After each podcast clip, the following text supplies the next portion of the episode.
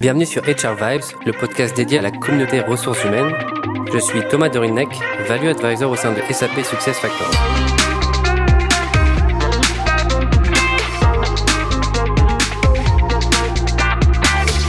Dans un monde où le travail n'a jamais aussi changé aussi rapidement et profondément qu'aujourd'hui, où le talent est vital, rare et toujours en mouvement, il existe une opportunité collective de changer le travail pour de bon. Aujourd'hui, nous allons parler du sujet de la diversité. Nous avons le plaisir d'accueillir Solène Thomas. Solène Thomas, bonjour. Bonjour. Vous êtes fondatrice de l'association Éclore, qui a pour but de valoriser toutes les diversités humaines. Vous avez aussi fondé votre propre cabinet de recrutement pour cadres dirigeants spécialisé dans les enjeux de féminisation des instances dirigeantes et de vivier de talent. Donc pour commencer, ma, ma première question, Solène, c'est la diversité. On sait que c'est d'actualité, mais pourquoi? L'impératif d'avoir des, entreprises diverses et inclusives nous vient des États-Unis dans les années 80. C'est là qu'on entrevoit les bénéfices d'une société multiculturelle, notamment les intérêts économiques des entreprises.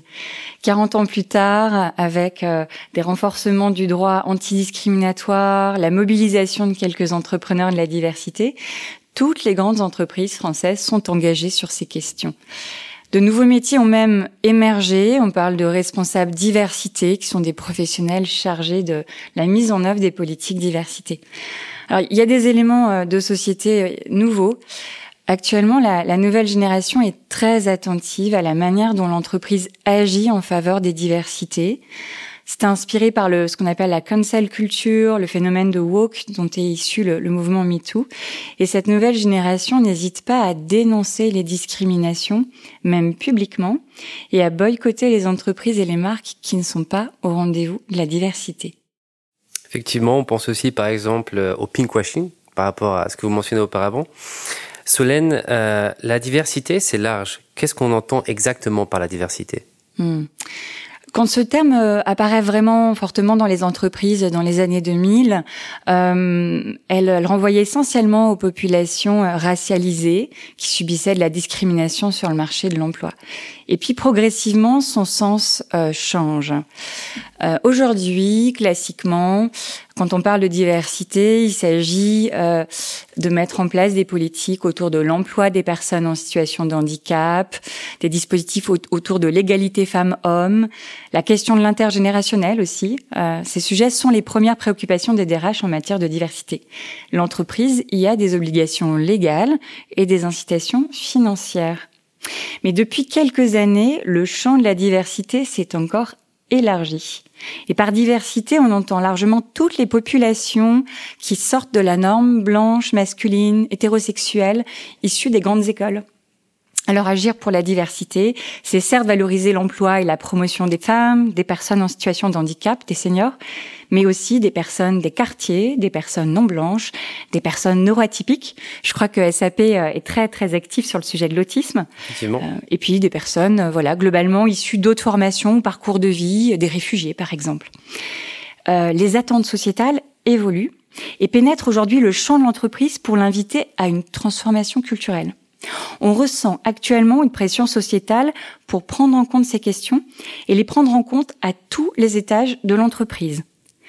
Euh, J'observe aussi que de nombreuses entreprises se disent inclusives, mais ne vont pas au-delà des obligations légales. Euh, c'est sûr que mettre en place une réelle politique de diversité, c'est exigeant, mais c'est aussi extrêmement vertueux. On comprend qu'aujourd'hui, c'est un sujet qui est d'actualité. Euh, beaucoup de politiques de diversité et inclusion sont, sont, mises en œuvre au sein des entreprises. Euh, mais pourquoi on devrait mettre ces problématiques au cœur des préoccupations des entreprises et quelles sont aussi les premières étapes pour y parvenir? Alors, premier élément euh, de, question, hein, pourquoi c'est important? Il y a trois grandes raisons. La première, c'est une question de performance financière. Hein, faut pas se leurrer. On est dans le monde économique, on recherche plus de performance, plus de rentabilité. D'après l'Organisation internationale du travail, les entreprises inclusives ont 60% de chances en plus d'obtenir de meilleurs résultats. Un cabinet de conseil dont on entend parler pas mal en ce moment, McKinsey, réalise des études sur le sujet de la diversité homme-femme depuis des années, des études bimensuelles qui euh, établissent des corrélations entre les entreprises mondiales les plus performantes et la surreprésentation de femmes dans leurs instances dirigeantes. À savoir qu'ils ont au moins un tiers de femmes dans les instances dirigeantes, là où en moyenne on est plutôt à 18%. Alors, la seconde raison, c'est que lorsque vous mettez de la diversité à tous les, étages, votre entreprise est plus innovante. Mixer les points de vue et les sensibilités booste l'intelligence collective, permet de faire émerger des solutions plus créatives et de mieux s'adapter aux mutations de notre époque. Il y a des études très pointues réalisées par le BCG, euh, les dernières euh, auxquelles j'ai eu accès datent de, de 2018, on, on trouve pas mal de choses. Ensuite, la, troisième grande raison, euh, notamment pour la fonction RH, c'est la marque employeur. Développer une culture de la diversité est aujourd'hui déterminant pour attirer et retenir les talents. Selon un sondage de Glassdoor en 2021, 57% des personnes âgées de 18 à 34 ans estiment que les entreprises devraient accroître la diversité et l'inclusion sur le lieu de travail. Faire place à la diversité, c'est renforcer sa marque employeur, en particulier auprès d'un public jeune, qui sont les talents de demain. Et on connaît aujourd'hui la difficulté d'aller chercher quand on a un grand groupe. Effectivement, donc euh, dans, ces raisons importantes, je retiens donc la partie performance, la partie innovation et comme vous mentionnez la partie, marque employeur, euh, avec aussi ces enjeux de recrutement qui sont très importants pour, pour quasiment tous les secteurs. Euh, comment on s'y prend? Hmm. Je n'ai pas la recette magique. Hein. Euh, vous l'imaginez. Mais en revanche, il y a des bonnes pratiques. D'abord, la, la, première bonne pratique, c'est de faire un diagnostic. Euh, faut comprendre d'où on part et de quoi on parle. Euh, pour progresser, il faut savoir où on en est mesurer, cartographier, observer où certaines populations manquent à l'appel, et ça sur tous les grands métiers niveau hiérarchique. À ce diagnostic factuel, je recommanderais d'ajouter un diagnostic plus qualitatif, à savoir écouter les salariés pour comprendre quelle est leur perception du sujet. Vous serez sans doute surpris de découvrir l'écart entre la position affichée par euh, les discours corporate et la perception qu'ont effectivement les collaborateurs. Alors la seconde bonne pratique, c'est de former et de sensibiliser. Une vraie culture de la diversité implique tous les maillons de l'entreprise, les dirigeants, les syndicats, les RH, les managers, les collaborateurs. Les sensibiliser à la fois aux questions d'inclusion et de diversité, mais aussi aux biais inconscients. Comment pouvons-nous déconstruire nos stéréotypes? Comment prendre conscience des biais qui nous empêchent de voir l'autre tel qu'il ou elle est, qui font que on reproduit encore et encore des mécanismes de discrimination?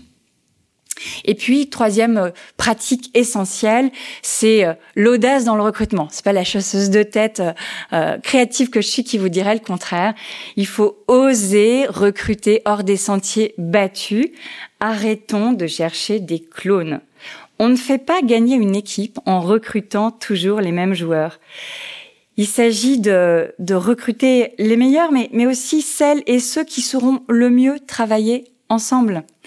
Euh, j'ai envie de citer euh, Aimé Jacquet qui a fait gagner la France pour la Coupe du Monde de football en 98 et qui dit une bonne équipe de foot n'est pas la somme des meilleurs joueurs, mais une équipe qui sait jouer ensemble forte de ses complémentarités. On va en prendre euh, de la graine, Aimé Jacquet. Donc on voit qu'on peut commencer les politiques de diversité au sein d'une entreprise. Tout d'abord, il faut comprendre où est-ce qu'on en est, donc ce diagnostic que vous mentionnez. Et après, il s'agit plus de, je dirais, de gestion, euh, de conduite du changement et aussi un biais au niveau front, c'est-à-dire euh, avoir aussi une politique sur le, en termes de recrutement qui aussi change. Euh, si maintenant on revient sur un sujet qui, qui m'intéresse aussi, c'est l'égalité homme-femme. J'aimerais qu'on en parle un peu plus parce qu'aujourd'hui on parle beaucoup de ce sujet en France, mais si on regarde euh, les PDG euh, dans le 440 français, on ne retrouve qu'une seule femme. Oui, les mentalités euh, bougent difficilement. L'accès au poste de pouvoir est, est complètement euh, indépendant d'être euh, femme ou homme, du genre. C'est ouvert à tout un chacun, chacune. Et pourtant, on observe cette persistance des biais euh, et des, une sous-représentation de femmes. Alors, il faut quand même savoir que notre culture de société a établi des inégalités pendant des siècles sur la base des différences de genre. Le genre a longtemps conditionné le rôle à jouer dans la société, et dans les entreprises. Rappelons que les femmes ont eu l'autorisation de voter seulement en 1944. L'entrée à Polytechnique pour les femmes est possible à partir de 1953. Avoir un compte bancaire en France est possible sans l'autorisation de son mari depuis 1965 seulement. Et on vient de ce monde-là collectivement.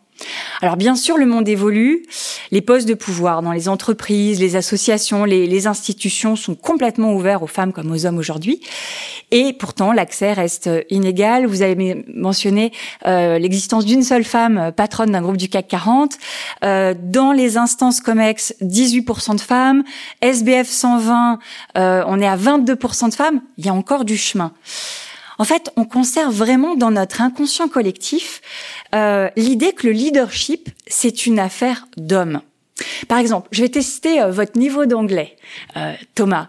Si je vous dis nurse et nurse et leader, comment vous traduisez ces deux termes en français? Nurse et leader. Infirmière et leader.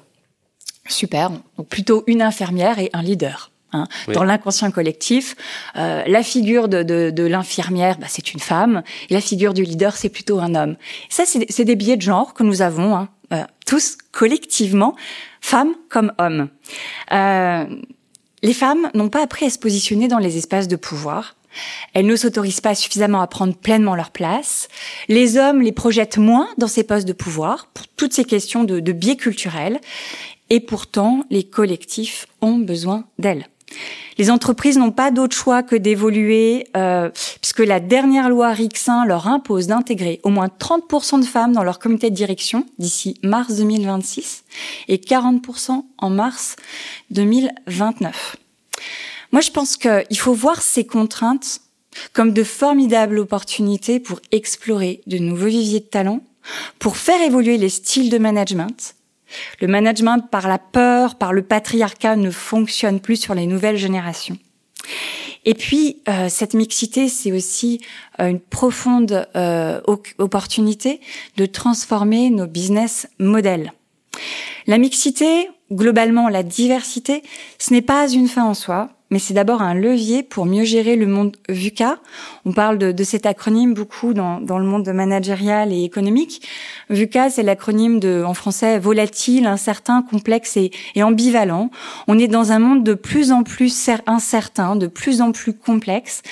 Nous devons apprendre à mieux travailler ensemble dans nos différences pour construire un monde responsable, capable de relever les défis de notre époque plus il y aura d'intelligence et de sensibilité différentes autour de la table, plus nous serons en capacité d'embrasser les défis de notre époque.